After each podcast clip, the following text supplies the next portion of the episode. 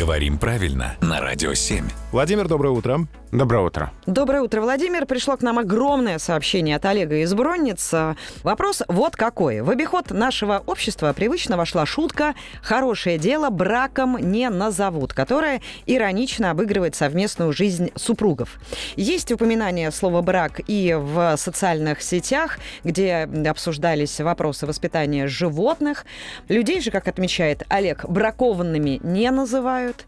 И вот хотелось бы услышать информацию о происхождении этого самого слова «брак». Этимологию разных значений и ну и все-все-все. Ой, я чувствую, это надолго. На самом деле здесь можно ответить довольно коротко. Это совершенно два разных слова. Брак в значении супружества и брак в значении негодная вещь, недоброкачественный товар. Это разные слова с разным значением и разной историей. Брак в значении поломка из немецкого языка через польское посредство.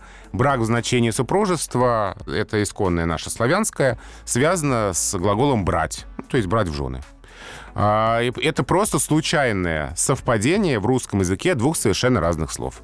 Ну и на основе этого случайного совпадения уже шутка, что хорошее дело браком не назовут. Потому что любим мы играть словами. Очень. Для любителей поиграть словами э, и, и в целом поинтересоваться, как правильно, да, все вопросы можно задавать непосредственно Владимиру Пахому с помощью нашего сайта radio7.ru.